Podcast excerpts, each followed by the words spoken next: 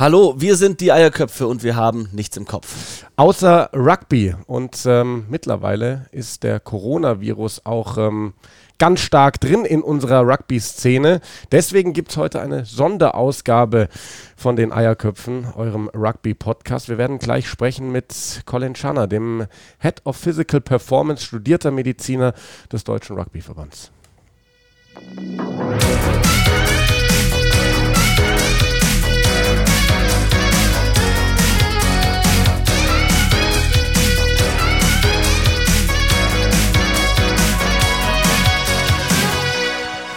Ja, das ist ähm, unschönes Thema. Der Coronavirus greift um sich auf der ganzen Welt. Gestern hat die deutsche Eishockeyliga beschlossen, die kompletten Playoffs abzusagen. Es wird dieses Jahr keinen Meister geben. Viele erwarten, dass die Basketballliga morgen nachzieht.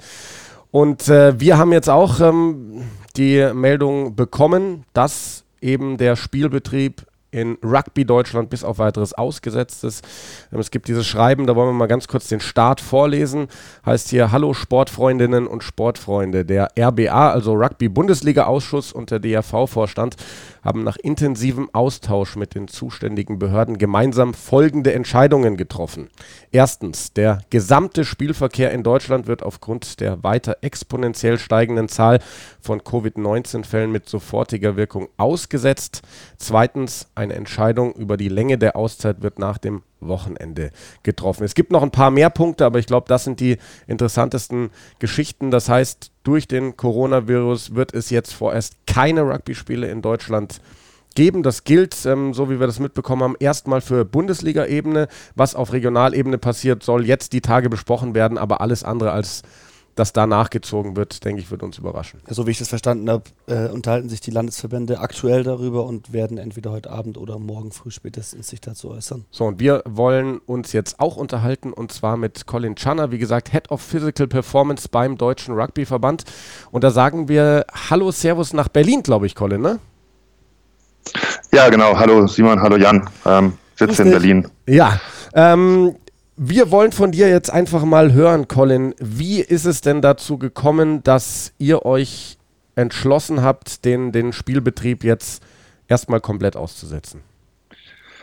Ähm, das ist natürlich jetzt keine ähm, leichte Entscheidung gewesen und ähm, die Reaktionen im Internet darauf sind ja ja, dann entsprechend auch schon teilweise ein bisschen läppisch, teilweise ein bisschen kritisch. Ähm, die Entscheidung ist uns extrem schwer gefallen und die ist jetzt auch nicht heute Morgen gefallen am, am Kaffeetisch, um es mal ganz lapidar zu sagen, sondern ganz im Gegenteil. Wir haben jetzt die letzten, fast die letzte Woche damit verbracht, uns regelmäßig mit den entsprechenden ähm, Gesundheitsämtern, aber auch übergeordneten Gesundheitsbehörden zu unterhalten. Also dazu gehören das RKI. Wir haben uns ähm, mit, mit ländlichen ähm, Gesundheitsämtern unterhalten. Wir haben da die Informationen versucht einzuholen. Wir haben natürlich auch die weltweite Entwicklung ähm, mit angeschaut. Und man muss leider einfach sagen, dass ähm, die Entwicklung jetzt insbesondere in Italien ähm, leider nicht dazu geführt hat, dass man sagen kann, dass es Entwarnung ist, sondern man sieht eben, dass der Virus dazu neigt oder die Tendenz hat, sich dann doch schnell verbreiten zu können. Und die Maßnahmen, die jetzt getroffen worden sind ähm, durch die Bundesregierung oder zumindest die Empfehlung durch die Bundesregierung, wir sind ja ein föderales Land, das heißt, jede Landesregierung kann es auch individuell so ein bisschen entscheiden, ähm, dass, die, dass diese Empfehlungen nicht nur richtig sind, sondern zwingend notwendig sind. Da mögen viele drüber lachen. Ähm, ich persönlich habe da auch am Anfang meine eigene Meinung drüber gehabt. Ähm, aber man muss sich einfach überlegen, wir haben nur eine begrenzte Anzahl an, an Krankenhausbetten, wir haben nur eine begrenzte Anzahl an Beatmungsgeräten, wir haben eine begrenzte Anzahl an Ressourcen, um Menschen zu behandeln. Und ähm, ich sag mal, du und ich oder ihr beide und ich, wir werden mit 99-prozentiger Wahrscheinlichkeit höchstens ein asymptomatischer Träger von der Krankheit werden. Das heißt, uns wird diese Krankheit gar nicht richtig betreffen. Aber wir haben trotzdem im alltäglichen Leben den Kontakt mit anderen Menschen und können es übertragen. Und da gilt es eben, die entsprechende Vorsicht zu gewährleisten. Und ähm, dadurch, dass wir eben ein Rugby-Spiel ähm, eine Kollisionssportart sind, häufige Körperkontakte, häufig auch potenzielle Übertragung von Körperflüssigkeiten, ähm, ist das, das Risiko für uns nicht mehr abschätzbar. Und ähm, da geht es primär nicht nur darum, dass man die Zuschauer schützt. Und da kann man natürlich wieder so ein bisschen, ja, ich will mal ketzerisch sein und sagen, wir haben in der Bundesliga nicht genügend Zuschauer. Ähm, das ist aber Quatsch. Also ich denke schon, dass jetzt am Wochenende in Berlin zum Beispiel 500 bis 1000 Menschen erwartet worden wären bei so einem Spiel und die stehen miteinander, die, die essen miteinander, die trinken miteinander, die quatschen miteinander, ist auch einfach für uns am freien Himmel ist es die Übertragungswahrscheinlichkeit leider gegeben und das muss man verhindern. Ja, das hört man ja auch immer wieder, dass Großveranstaltungen abgesagt werden. Jetzt sagst du aber, es sind eben nicht nur die Zuschauer, sondern auch die Spieler selbst, die da ja. betroffen sind. Ähm, ja. Jetzt bin ich selbst hier in München im Rugbyverein. Aktuell wird in der Gruppe groß diskutiert. Ähm, erstens, ja, wir haben eh keine Zuschauer. Zweitens, trainieren wir trotzdem. Nur damit vielleicht der orthonormal Rugby-Spieler in Deutschland um die Gefahren wirklich weiß. Was kann denn passieren beim Rugby-Training, beim Rugby-Spielen? Also, man geht davon aus, dass es sich um eine Tröpfcheninfektion handelt. Das heißt, ähm, das ist eine Übertragung, Aerosole scheinbar nicht, obwohl es da auch mittlerweile aus China, da habe ich neulich wieder was gelesen, dass es da den Verdacht zumindest, dass jetzt Verdacht zumindest geäußert worden ist, dass auch ein Aerosol dazu, dazu beitragen kann, ähm, das über, zu übertragen. Das heißt, also das heißt Übertragung über die Luft, Form oder? Genau, ja. Übertragung über die Luft, genau. Das heißt, normalerweise ist eine Treibcheninfektion, ja, ich, ich gebe dir die Hand oder du hast dich irgendwie angefasst, hast irgendwie noch Körper, irgendwie Rotz, Schleim, was auch immer, potenziell gefährdetes Material irgendwo an deiner Hand, du fährst dich an, ähm, ich, ich komme mit dir in Berührung, ich fasse mir irgendwo hin und ähm, irgendwie Augen, Nase, Mund und ähm, damit habe ich das, äh, damit kann ich ähm, mich über, kann, ich, kann ich das übertragen. Da wird es im Spiel, ja, und wenn man mal wirklich, und ich habe das mal bewusst mal geachtet, darauf geachtet, wie oft ich mich persönlich ähm, im, im, Gesicht in, am Tag anfasse, da, das ist, das ist eigentlich, also das ist wirklich viel, ja, ob es nun hier mal kratzt oder da mal meine, meine Nase juckt. Jetzt mittlerweile versuche ich da das nicht mehr zu machen, aber man fasst sich ständig an, ja. Und ähm, die Wahrscheinlichkeit, dass man bei einem Kontaktsport oder einem Kollisionssportart, wie wir nun mal auf Kontakt völlig verzichten, ist nicht gegeben. Also ich bin mittlerweile fast auch dazu geneigt zu sagen, man sollte derzeit auf alle Kontaktübungen verzichten, ja, also irgendwie Touch spielen oder was auch immer, mal eine Gasse machen oder was auch immer, kann man gerne irgendwie tun, aber diesen leider das, was den Rugby-Sport ausmacht, ist ähm, derzeit so ein bisschen unüberschaubar, inwiefern diese, da, da, die, da die Gefahren auch wirklich liegen. Ähm, und das ist auch wieder keine Entscheidung, die ich getroffen habe, sondern das ist zum Beispiel auch mit, ähm, mit die Empfehlung von einem Gesundheitsamt aus einer betroffenen Region. Also das ist nochmal alle Entscheidung, die wir hier treffen. Das ist nicht der Dachverband, der sagt, ähm, wir setzen mal hier irgendwas aus aus Jux und Dallerei, sondern das sind wirklich auch Entscheidungen, die wir mit den entsprechenden Stellen getroffen haben. Und in Zusammenschau aller Informationen, die wir nun hatten, mussten wir uns dazu entscheiden, das so zu machen. Alles andere, denke ich, wäre auch Blödsinn gewesen. Ja, die Gefahr ist ja auch, Leute wissen nicht unbedingt, ob sie Träger dieses Virus sind. Es dauert, glaube ich, genau. ein paar Tage, bis man überhaupt Symptome zeigt und oft merkt man es gar nicht. Das heißt, jemand, also die meisten Leute würden vielleicht gar nicht wissen, dass sie diesen Virus haben, außer dass wenn sie sich testen lassen. Also da hast du vollkommen genau, das ist nämlich der, auch einer der schwierigen Punkte an dem an diesem Virus, ja, dass dass wir jung, ja, und ich meine junge gesunde Rugby-Spielerinnen oder Spieler ähm, sind letztendlich normalerweise junge, gesunde Leute, die haben häufig einen völlig asymptomatischen Verlauf, ja, und sind aber trotzdem potenziell infektiöse Träger. Und das ist genau der Punkt. Du lebst dein Leben ganz genauso weiter, wie du es gehabt hast. In der Zwischenzeit sitzt du in einem Großraumbüro irgendwie und ähm, hast dann engen Kontakt mit anderen Leuten, ja, die ver verbreiten es weiter, sind vielleicht auch gar nicht wirklich krank oder haben mal hier einen Schnupfen, da einen Schnupfen. Ja, ich habe jetzt gerade von einem, von einem Bekannten gehört, dass er gestern einen Mandant hatte, der kam rein und, und hat sich da hustend äh, in, sein, in sein Büro gesetzt und meinte, ach, das ist nicht schlimm, ich war, und der war irgendwo in, in, in Südtirol dann im, im, Urlaub, ja, also was, ich glaube, Panik ist nicht der richtige Weg, aber dieser lapidare Umgang damit mittlerweile, das ist auch der falsche Weg, denn nochmal, uns wird es nicht betreffen, aber äh, wir haben trotzdem eine Verantwortung gegenüber Menschen, die in Risikogruppen sich äh, befinden leider und ich glaube, keiner von uns möchte, dass einer von denen irgendwas passiert.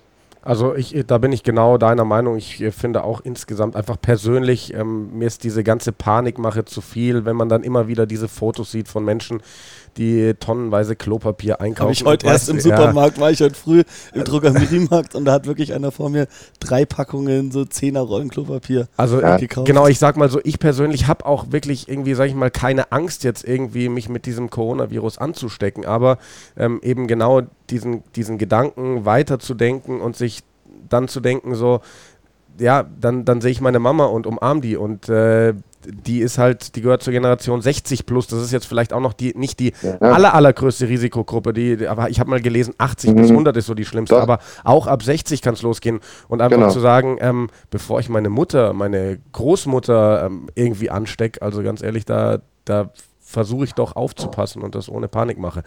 Ähm, Colin, ich denke, du kannst jetzt auch keine. Also, ja, ganz kurz, ja, ganz ja. kurz einhaken. Das ist nämlich, also deine Mutter mit knapp 60 ist mitten in der, okay. also das ist wirklich mitten in der Erkrankungsgruppe in, in China. Also das mediane Erkrankungsalter in China ist bei 51 Jahren. Okay. Ja, also die durchschnittlichen Fälle da sind zwischen 30 und 69.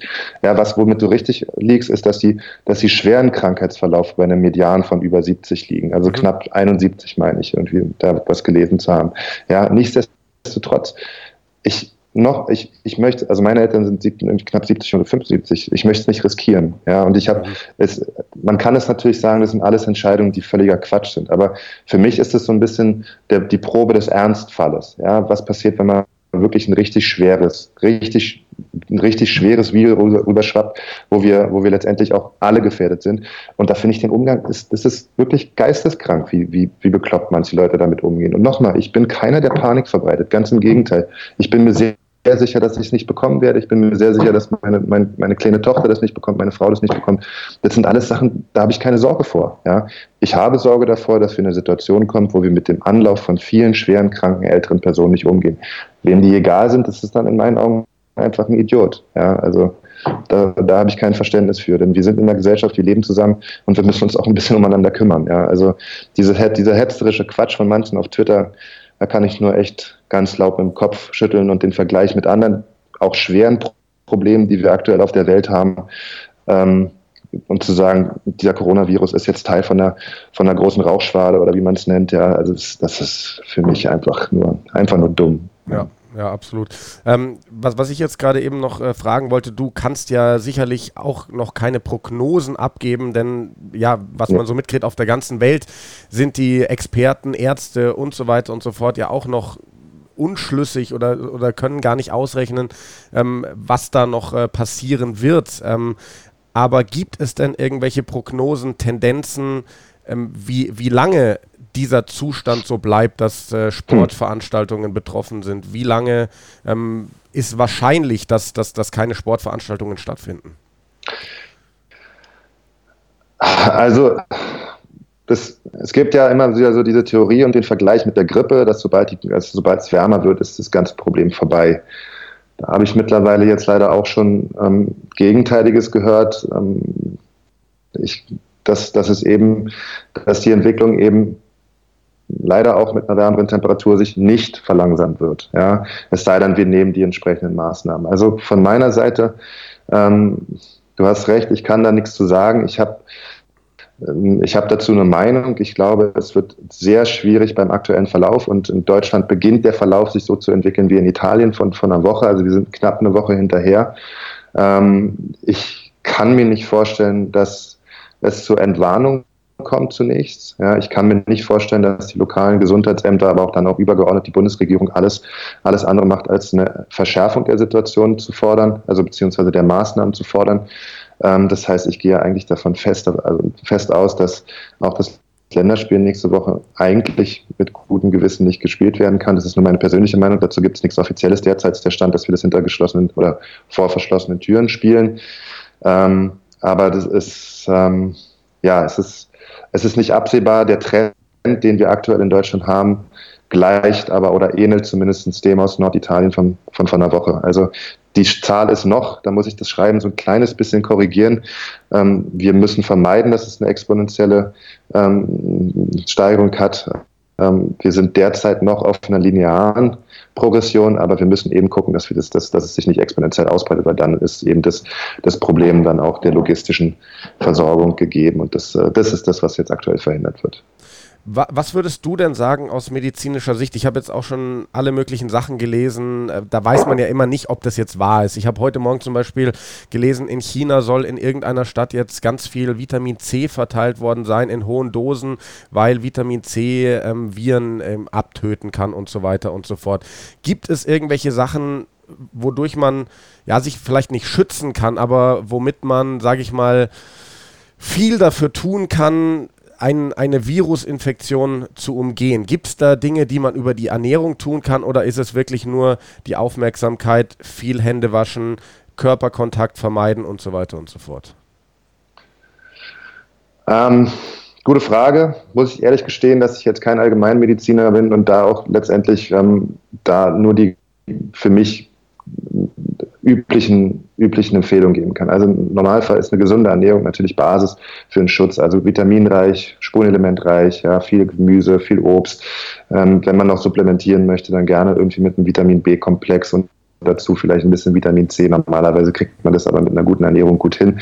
Was man vielleicht machen kann, ist so Zink und Zink und Jod. Einfach Zink hat einen protektiven Effekt.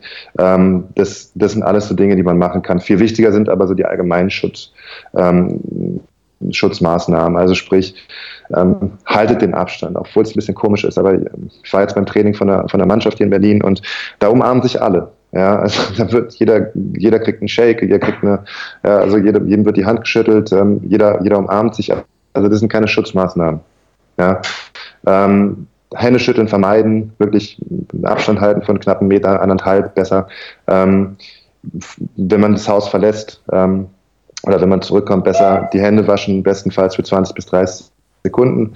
Die mechanische Reinigung ist der alleinigen Desinfektion überlegen. Ja, wenn man das Glück hat, irgendwo noch Desinfektionsmittel zu bekommen, dann ist nach der mechanischen Händedesinfektion sicherlich, also Händereinigung sicherlich die Desinfektion sinnvoll.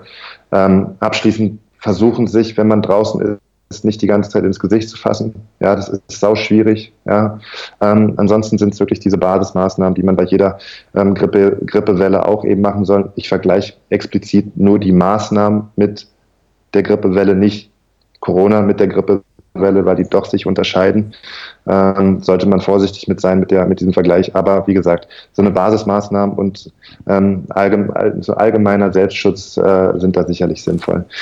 Was ich empfehlen würde, das ist nur meine persönliche Meinung, sollte man Krankheitssymptome haben, sollte man die ernst nehmen. Man soll nicht gleich sagen, man ist äh, Corona-krank, aber man sollte zum Schutz seiner Umgebung eben auch mal zu Hause bleiben. Ja, auch wenn es nun banaler Schnupfen ist, auch den kann man verbreiten.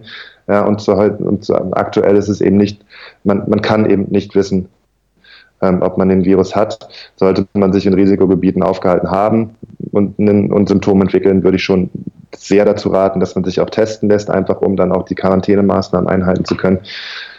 Ja, ansonsten gesunder Menschenverstand im Alltag. Das wären meine Empfehlungen für die Corona-Grippe, äh, Corona-Welle, sorry. Jetzt bist du ja beruflich im Leistungssport auch tätig. Ja. Mhm. Ähm, wir haben im siebener Bereich vor allem auch Sportsoldaten, denen ihr Hauptberuf ist der Rugby-Sport. Was machen die? Ja. Was sagt ihr zu den Spielern? Haben die gerade Training? Wie wird damit umgegangen? Sehr gute Frage. Da sind wir gerade auch intern äh, auch in der Diskussion, ob wir das nicht aktuell aufsetzen müssen, aus eben genannten Gründen. Ähm, denn auch bei uns ist es letztendlich inkonsequent zu sagen, man kann das Risiko abschätzen. Ja. Also wir sind auch derzeit in Gesprächen um, und ähm, wir müssen da wirklich auch die Entscheidung in den nächsten Tagen dann individuell treffen. Ähm, aber derzeit, ähm, derzeit tendier, wird schon dazu tendiert, es zu empfehlen. Ähm, und also von, von den Gesundheitsämtern empfohlen, es zu, ähm, auch auszusetzen bei der Kontaktsportart. Ähm, ob wir dann weiter normales Training mit Passen machen und so weiter, wo wirklich die Kontakte sehr gering gehalten werden, das müssen wir dann noch individuell entscheiden. Aber derzeit prüfen wir das auch bei uns intern. Sehr schön. Also würde ich, was sehr schön. Es ist kein schönes Thema, aber das sind auf jeden Fall interessante Informationen, die du uns gegeben hast. Simon, hast du noch was zum Coronavirus? Ich hätte sonst noch eine andere Frage an Colin. Und zwar, Colin, wenn wir noch kurz zwei Minuten deiner Zeit in Anspruch nehmen dürfen, ähm, mal ja, weg vom, vom, Coronavirus zu gehen, ähm, nochmal zu, zum letzten Wochenende zurück bei den Six Nations. War ja ein großes ja. Thema, dass George North für Wales aufgelaufen ist, nach seiner abermaligen Gehirnerschütterung offensichtlich. Dann hat er diesen, diesen kleinen Hitter nochmal abbekommen von Manu Tuilangi und war in, also ja. ich glaube, er war nochmal weg. Wie siehst du das ja. ganze Thema? Hättest du den auflaufen lassen, so aus deiner Sicht? Also das ist reine Spekulation jetzt. Ne? Also ich meine, die Leute, der, der George North ist da sicherlich, also was, um, um zu beginnen, was World Rugby sicherlich sehr gut macht, ist ähm, die, das Thema Gehirnerschütterung zu einem der wichtigsten Aufgaben Aufgaben zu gestalten. Und die, die, die Fürsorge für die Spieler, glaube ich, hat sich in dem Bereich wirklich so, so verändert und so verbessert, dass äh, dieses Thema wirklich mit so viel Sensibilität angegangen wird, dass ich mir nicht vorstellen kann, dass Josh North aufgelaufen wäre, wäre er nicht wirklich ähm, von den Experten, die sie da zur Verfügung haben, so, so durch, durch die Mangel genommen worden, dass man auch gesagt hat, dass, er das, dass, es, dass es funktioniert. Ähm, bezüglich des, dieser Szene, wo er da von Manu lange getackelt wird, auch da ist extrem schwierig, das zu, ähm, das zu entscheiden durch so eine Kameraeinstellung. Ähm, ich persönlich habe in dem Moment, als ich gesehen habe, gedacht, so, oh, die Augen waren kurz weg. Ähm, und dann war er aber sofort wieder da, ist auch sofort wieder, hat sich sofort wieder bewegt und hat so, ist sofort wieder, war sofort wieder im Spielgeschehen drin, irgendwie, ohne dass man sagen könnte, dass er da was hatte. Ob ich jetzt als HIA ähm, Arzt, der da gesessen hätte, gesagt hätte, ich hätte ein HIA machen wollen. Ich muss ganz ehrlich gestehen, ich würde dazu tendieren bei seiner Geschichte. Aber das ist, das ist wirklich rein spekulativ. Aber ich fand auch, das sah blöd aus im Spiel. Also, aber wie gesagt, die Entscheidung, ob er spielt oder nicht, äh, da werden sicherlich gute Leute dahinter gestanden haben und haben es nicht einfach nur so aller Mengen entschieden. Also das, deshalb, äh, die Diskussion kann ich verstehen, aber es ist müßig darüber zu diskutieren, wenn, wenn ein Expertenteam in Wales dahinter steht und gesagt hat, er kann es. Ja. Jetzt haben wir ja eigentlich einen super Luxus, indem wir dich da haben, jemand, der sich wirklich damit auskennt, mit diesen HIA-Protokollen. Ich finde es immer ganz interessant und ganz spannend. Mhm. Man mit, bekommt mit, der Spieler verlässt das Feld und er kommt wieder, er kommt nicht wieder. Kannst du uns vielleicht mal sagen, wie das genau aussieht? Was für Fragen werden da gestellt? Auf was für Symptome achtet man da, wenn ein Spieler zum Head Injury Assessment wirklich in die Katakomben genommen wird? Also mittlerweile hat World Rugby ganz klar auch ähm, für seine Matchday Doctors ähm, ganz klare Kriterien definiert. Also die müssen sich zum, also es gibt äh, Criteria One, wo es letztendlich einen, einen sofortigen Ausschluss gibt. Dann gibt es die Criteria 2, die halt auch entsprechend mit Videobeweis dann auch ähm, angeschaut werden. Also da, da, da, spielt zum Beispiel ähm, der Faktor rein, wie schnell kommt er vom Boden hoch, wie, wie, wie schnell begibt er sich wieder zurück ins Spiel, ähm, ist er Attakte, also äh, inwiefern bewegt er sich normal, ja, dann, wenn er dann wirklich auch, wenn der Verdacht besteht, dann werden diese Maddox-Fragen gestellt und dann geht er letztendlich rein und ab dem Verlassen des Spielfeldes hat er jetzt mittlerweile, glaube ich, sind es zwölf oder sogar 14 Minuten. Ich muss, muss ich ehrlich gesagt gestehen, das wurde jetzt auch verändert. Also die zehn Minuten waren, waren viel zu knapp, ähm, sondern die haben es jetzt verlängert, weil man eben gemerkt hat, dass man den Test nicht adäquat durchführen kann, ohne dass man da wirklich zu sehr durchrast. Ähm, das heißt, man geht dann rein, man guckt sich dann nochmal das Video an und dann wird nochmal darauf hingewiesen, was es war und was nicht.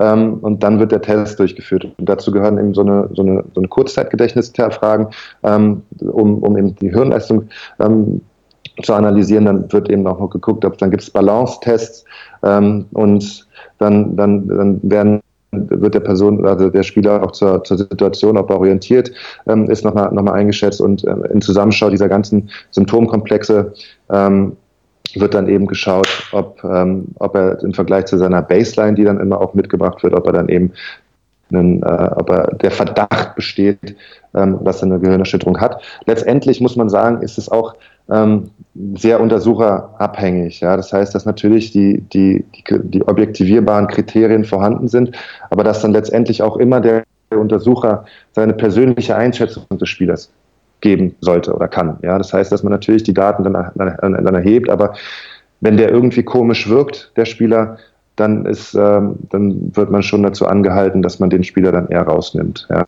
Und da hat ja auch die, die letzte Entscheidung dann auch der Matchday-Doktor so. Ja. Also es ist, ich denke, ich, also meine persönliche Einschätzung davon ist, dass der, dass der Test selber, ähm, dass der Test vielleicht noch nicht in der Baseline weit genug geht. Ja, dass man da vielleicht das da, aber da gibt es aber auch mittlerweile ähm, gute, äh, also gute ähm, Tests beziehungsweise ähm, gute zusätzliche Tests, die man machen kann, ja, um einfach die Baseline zu erweitern. Ähm, auch wir sind dann jetzt gerade beim mit dem DRV in Gesprächen, weil ich das auch gerne so ein bisschen erweitern wollen würde. Da haben wir mit ein paar Instituten gesprochen. Ähm, Insgesamt aber denke ich, dass die Maßnahmen, die World Drug wieder einschlägt, was die Gehirnerschütterung angeht, auf, auf höchster Ebene schon ähm, sehr gut und sehr, äh, sehr ausführlich sind und ähm, vor allen Dingen im Vergleich zu anderen Sportarten eben auch die, ähm, die Schwere der Krankheit auch äh, wirklich ernst nimmt. Jetzt, da haben wir natürlich in Deutschland vor allem nicht den Luxus in unserem Amateurbereich bei einem Bundesliga- oder Regionalligaspiel oder egal was, Freundschaftsspiel, nicht die Möglichkeit, so ein Head-Injury-Assessment zu machen. Wie kann sich denn ein Spieler selbst vielleicht auch diagnostizieren oder wie kann man merken, ein Mitspieler von mir, dem geht es gar nicht gut, der hat dann auf den Kopf bekommen, was für Anzeichen, auf, auf was für Anzeichen kann man denn da achten und zum Beispiel? Also es gibt ja glücklicherweise diese, ähm, also was ich, was ich wirklich jedem empfehle, ist, dass es, ähm, dass man sich so eine Concussion Pocket Card holt. Ja, das sind halt einfach ein ähm, Pocket Concussion Recognition Tool, das sind so eine blauen Karten, ähm, die kriegt man, die kriegt man überall. Ähm, ich habe jetzt gerade für, für den deutschen Bereich habe ich so eine Concussion Guideline geschrieben, die soll eigentlich jetzt auch bald rauskommen, Kopfsache. Ähm, es gibt letztendlich ganz klare Anzeichen, wann eine Gehirnerschütterung hochwahrscheinlich ist. Also zum Beispiel, wenn jemand ähm, sein, also wenn jemand zum Beispiel sein, sein das, das, Bewusstsein verliert, ja, oder, oder nicht ansprechbar ist, ja, wenn er irgendwie auf dem Boden liegt, ohne dass er sich bewegt für mehr als fünf Sekunden oder sehr langsam den wieder auf die Beine kommt, ja, wenn er dann auf dem, ähm, auf dem Bein ist, aber irgendwie Balanceprobleme hat, ja, wenn er sich halt, wenn er, wenn er auch da wieder, wenn er irgendwie so ein bisschen glasigen Gesichtsausdruck hat oder auch letztendlich ähm, so ein bisschen anders wirkt, ja, dann, dann ist das schon eine hohe Wahrscheinlichkeit. Und ähm, es geht bei der, es geht eben bei der Gehirnerschütterung nicht darum, ähm, nicht, nicht nur darum, was, er, was der Spieler letztendlich ähm, für Symptome zeigt, sondern wie er sich wie er sich verhält und wie er sich fühlt. Ja, und ähm, da, da kann man auch als, als Untersucher relativ schnell drauf kommen. Also wenn man zum Beispiel hinkommt und das Erste, was der, was der Kerl sagt, auch wenn er sonst normal sich bewegt und alles gut ist, er sagt, was ist eigentlich gerade passiert? Ja, dann muss da, müssen da alle, alle roten Flaggen irgendwie gewedelt werden und dann muss man wirklich äh, weiterfragen. Ja? Und wenn der dann halt sagt, ja, so richtig kann ich mich nicht dran erinnern, was passiert ist, ja, dann raus mit dem. Ja? Und solange wir kein HIA-Protokoll in Deutschland haben, spielen wir dieses Erkennen und Entfernen, also sprich Recognize and Remove. Ähm, das ist, das heißt, wir, wir, wir müssen die jede Verdachtsfall genauso behandeln, als ob es eins wäre. Wenn wir dann zwei oder drei zu viel rausnehmen von, von, von 100, ja, dann haben wir zwei oder drei zu viel rausgenommen. Das ist dann aber egal für den Kontext des, des Ausgangs des, des Spiels, sondern das ist eben für den Kontext der, der Gehirnsicherheit beziehungsweise der Gehirngesundheit ähm, viel wichtiger. Und da bin ich auch relativ rigoros und insbesondere wenn es äh, junge Spieler angeht, da bin ich noch konsequenter, weil ich dann wirklich auch, äh, da sehe ich auch keinen Diskussionsbedarf. Ja, also if in doubt, sit them out, ist dieser englische Spruch. Wenn man, wenn man nicht weiß, ähm, ob er eine Gehirnerschütterung äh, hat oder nicht. Wenn man aber irgendwie ein komisches Gefühl hat, dann soll man sich auf sein komisches Gefühl verlassen, den Spieler rausnehmen und dann spielt er für den Tag nicht mehr. Ja, auf jeden Fall. Ja. Gesundheit steht im Vordergrund, egal ob es um Coronavirus geht, um Gehirnerschütterung genau. oder sonst was. Genau. Colin, äh, herzlichen Dank für die Zeit. Wurde jetzt auch ein bisschen länger als die zwei Minuten, die ich eben noch angekündigt habe, dass du dir die Zeit genommen hast. Ähm, ja, vielen, ja, vielen Dank. Auf jeden Fall sehr, sehr spannendes Thema und äh, wir hoffen dann, dass auch alle Leute diesen Podcast hören und vielleicht noch anderer Meinung sind, einfach vielleicht ein bisschen bewusster mit dem Thema Coronavirus umgehen. Colin, wir danken dir und wünschen dir noch einen schönen ja. Tag. Bis ja, bald. Jan Simon, vielen Dank, war cool. Jo, hau rein, ciao. Vielen Dank dir. Ja, Simon, das war Colin Channer übrigens für, für alle, die, die, die ihn noch nicht so kennen. Ähm, Colin, ehemaliger deutscher Nationalspieler aus Berlin hat äh, Medizin studiert. Er ist, hat er eben gesagt, er ist kein Allgemeinmediziner. Wenn mich nicht alles täuscht, dann ist er. Ist ähm, anrufen und ist, ist, ist Chirurg im, oder was ist das Chirurg, aber im orthopädischen Bereich war er, glaube ich, tätig. Hat auch ein Buch geschrieben übrigens über das ganze Medizinthema. Ich glaube, 13 ist der Titel. Da musste ich jetzt noch mal ganz kurz nachschauen. Schau du mal nach. Ich würde einfach nur gerne sagen, ich finde es saustark, dass wir so kompetente Menschen, vor allem im medizinischen Bereich, im Do Bereich im deutschen Rugby haben. Weltweit ist es so ein großes Thema, vor allem Kopfverletzungen und da jemanden wie ihn zu haben, der sich da offensichtlich, wie man auch hier merkt, viel damit beschäftigt, mit Leidenschaft dabei ist, ist es nämlich eben nicht nur sich auskennen, sondern auch den Willen haben, da richtig was zu machen, mehr zu opfern, als es der normale Arzt tun würde, weil er eben auch für diesen Sport lebt und ähm, jetzt auch wie leidenschaftlich er über die Coronavirus, Covid-19-Situation redet. Da merkt man doch, der hat Ahnung, man merkt, er ist selbst gegen Panikmache, aber er sagt, Larifari mit der Situation umgehen ist genauso blöd wie Panik machen. Ja. Und ich finde, das kann sich jeder deutsche Rugby-Fan, Rugby-Spieler, egal was, auf jeden Fall zu Herzen nehmen, was er da jetzt gesagt hat und vielleicht auch mal selber drüber nachdenken. Habe ich mich da in letzter Zeit vielleicht, vielleicht etwas falsch verhalten? Kann ich das besser machen? Und ich habe jetzt mal nachgeschaut, also tatsächlich, das Buch von Colin heißt 13, kann man unter anderem, also es findet man online, Hugendubel hat es im Angebot. Ähm, wenn sich jemand für interessiert, äh, lese ich euch mal ganz kurz die, die Beschreibung. Oh, hier ist sogar ein Porträt zu Colin. Hier steht, Colin Scharner ist in Berlin geboren, lebt und arbeitet dort seit fast zehn Jahren als Chirurg im Krankenhaus. Das Medizinstudium schloss er im Frühjahr 2007 ab, bevor er seine beiden Leidenschaften Reisen und die Fotografie auf einer viermonatigen Weltreise festigte. Neben der Arbeit als Arzt engagiert er sich ehrenamtlich als Trainer einer Rugby-Jugendmannschaft. Ähm, ich glaube, der Text ist schon ein bisschen älter. Ja. Ähm, und äh, das, im Buch geht es dann eben um Deutschland und sein Gesundheitssystem sind krank. Übergewicht, Diabetes, Herz-Kreislauf-Erkrankungen, Krebs, Stress, Sucht, Depression. Oh, der sollte meine Diät nicht kennen. bedrohen die Gesundheit einer ganzen Nation. Doch in jeder Krise liegen auch Chancen, denn jedes Problem hat eine Lösung. Und wir Menschen sind Meister darin, diese zu finden. Fast alles im Leben ist eine Frage der Perspektive. So auch die Zahl 13 ist sie für manche eine Pechzahl, so ist sie in anderen Kulturen eine Glückszahl. Mich veränderten die letzten 13 Jahre in meinem Beruf grundlegend. Ich bin Arzt, aber in erster Linie Mensch. Und das ist meine Geschichte. Dieses Buch ist ein Plädoyer für mehr Gesundheit und Achtsamkeit, ein Appell an uns Menschen, sich wieder gegenseitig mehr wahrzunehmen und zu kümmern. Und ich glaube, genau diese letzten Zahlen haben wir auch gerade rausgehört bei dem, was Colin zum Thema Coronavirus gesagt hat. Das ist, glaube ich, ein Buch, das ich mir auch mal also holen ich, sollte. Ich, ich hab's und äh, hab's noch nicht ganz gelesen, aber zu, zu großen Teilen und finde es sehr, sehr spannend. Ja, apropos 13, wir hatten ja am Montag unsere Episode 13, die verflixte 13. Jetzt am übermorgen, kommender Freitag, ist Freitag der 13. und da machen wir unseren Live-Pod. Ja. Steht nach wie vor 19 Uhr Freitagabend. Müssen wir noch ein bisschen, glaube ich, Werbung für machen, dass wir dann auch eure Fragen reinbekommen. Hoffentlich live ein paar Zuschauer haben auf Facebook und Instagram. Und dann wird es sicherlich ein schöner Abend. Da können wir auch mal vielleicht ein Corona-Bierchen trinken. Ja, und äh, für nächsten Montag, auch da schon mal vorausblickend, haben wir Zusagen von Nils Zurawski aus Hamburg, wie nach diesem Hamburger Brandbrief, von Harry Hees, dem Präsidenten des DRV, wie wir gelernt haben, und von Jens Poff, dem Finanzvorstand des DRV. Also es wird nicht langweilig. Das war unsere Sonderausgabe für heute zum Thema Coronavirus und wir haben auch interessante Sachen zum Thema Gehirnerschütterungen gehört. Ja, ich finde, da merkt man wirklich, dass wir nichts im Kopf haben außer Rugby. Drei Folgen diese Woche. Neuer Bist Rekord. du narrisch? Bis deppert. Damit äh, wünschen wir euch jetzt einen schönen Tag. Wir sehen uns tatsächlich dann Freitagabend 19 Uhr zu unserem Live-Pod. Yay!